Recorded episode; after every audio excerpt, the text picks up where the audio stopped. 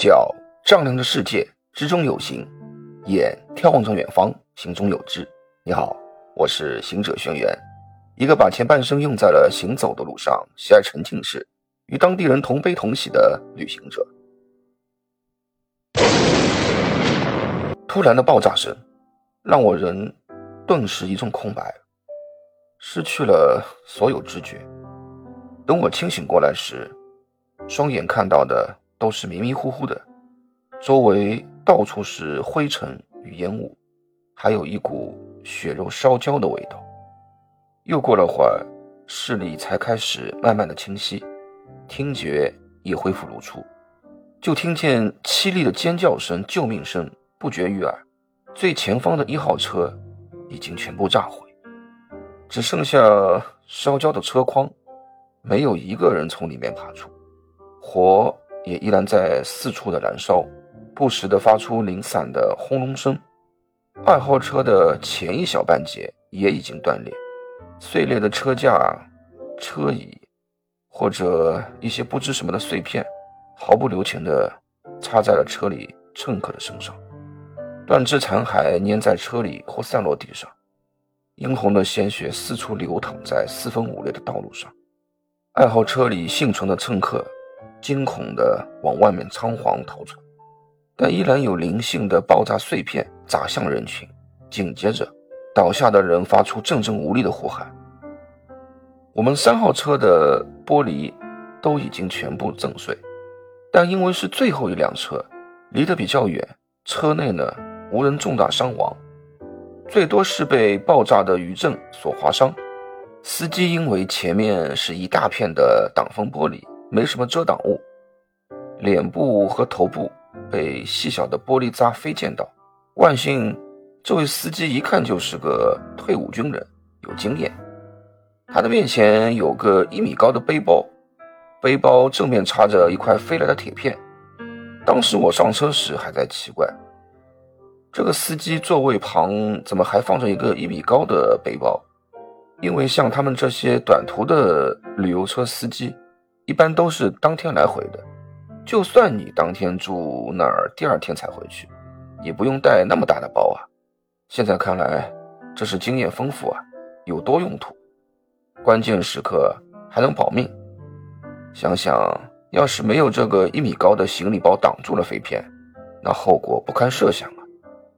以至于我之后在中东出行，也习惯要背个最少一米高的背包，以防不测。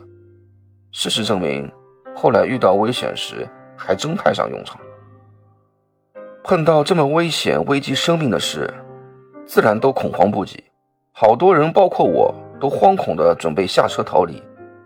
但是司机明显很有经验，赶忙一边摇手，一边对着我们大声叫道：“No, no, don't move, don't move。”一边指着外面分散逃开又被无意中飞溅的铁片碎片击到的乘客，瞬间明白，在爆炸余波停止前，只有待在车里才是最安全的。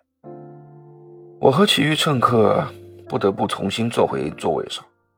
这时，在恍然无助的时候，大伙都不约而同的忽然各自摆出属于自己国家宗教信仰的各种知识。嘴里念念有词，我也双手合十，默念自己所知道的满天神佛，以求保佑。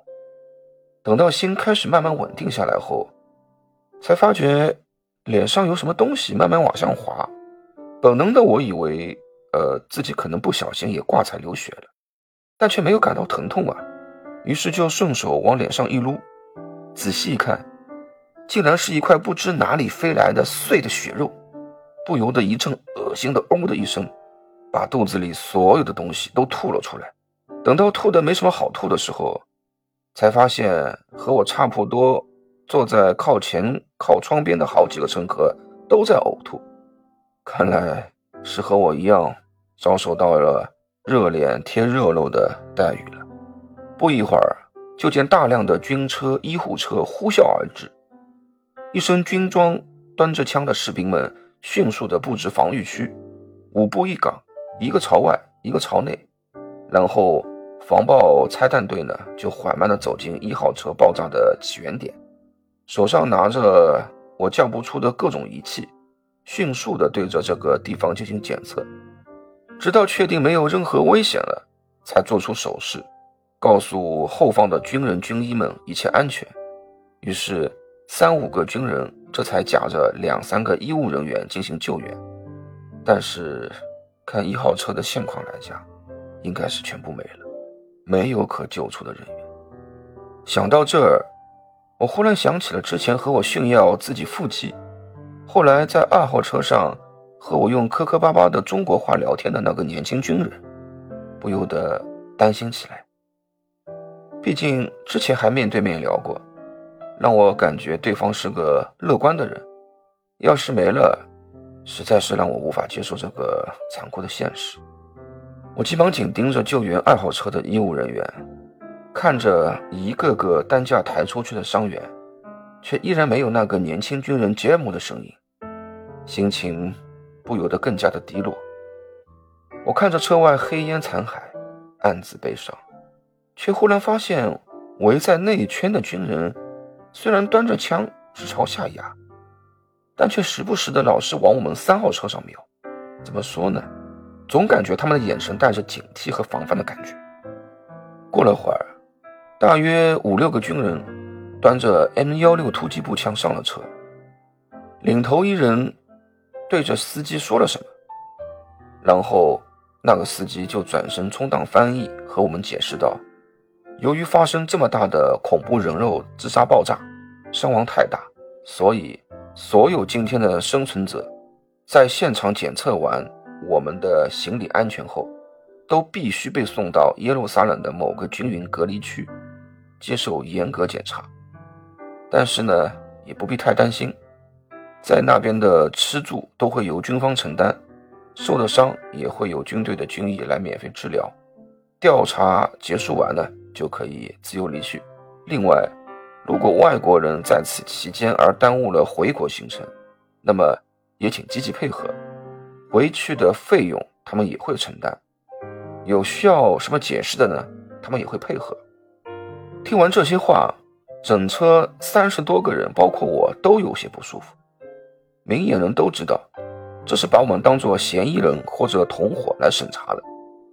但没法子啊，在这样血淋淋的现场，这么多军队武装力量，傻子才会不同意。除非你是某国的官方人员。才有着可能改变。于是，大伙只得暗自埋怨，又不得不一个个接受行李检查，然后再整理好自己的行李箱、背包，下车跟着带路的军人到集合点上车。经过只剩半截的二号车的时候，我忍不住停下来往车内望了望，仍然抱着侥幸的心理，希望那个年轻军人能够活着。可是。已被清理差不多的爆炸现场，已经没有任何一个活人，不由得眼睛渐渐开始发红。不料就在这时，有人拍了下我的肩膀，用阴阳上吊的语气和我说道：“Alex，你是在找我，为我伤心吗？”不可置信的转过身，就见年轻军人吉尔姆脸色苍白的略弯着腰，腹部多处用绷带绑住。隐隐约约还有点血丝透出，却面带微笑的看着我。看到我转过身的那一刹那，竟然主动拥抱我，还笑着和我说：“陶勇，你们中国人的一句话，我们也是生死之交了。”我有点不自然的回报了吉尔姆的热情拥抱。看到他虽然受了伤却活着，也不由为他高兴，心情顿时好了好多。也就和他解释道：“生死之交不是一句话，是一个中国的成语。但是也没想到，就是因为这一次的生死之交的缘分，让我们之后的一些行程相处，竟然成为了真正的生死之交。说来你可能不信，或者不怎么觉得。每天或许你会在正常的场合里啊，接到很多陌生人。”或在公共交通上，或在书店、咖啡店，或在商场、机场，因为聊得来啊，会多谈几句。事后呢，不再见面，也不再联系，你也不会有什么伤心。但是如果你像我一样，前一分钟还在和这个人聊得颇为愉快，下一分钟，对方已经支离破碎、血腥死亡的话，这么大的剧烈反差，可能你也会和我类似，心态、情绪，犹如过山车一样吧。好了，今天聊的话题实在沉重，一下子让我又回忆到了当年那惨不忍睹的现场。不得不拿瓶酒出来喝一下，缓解一下伤春悲秋的心情。祝世界和平，晚安。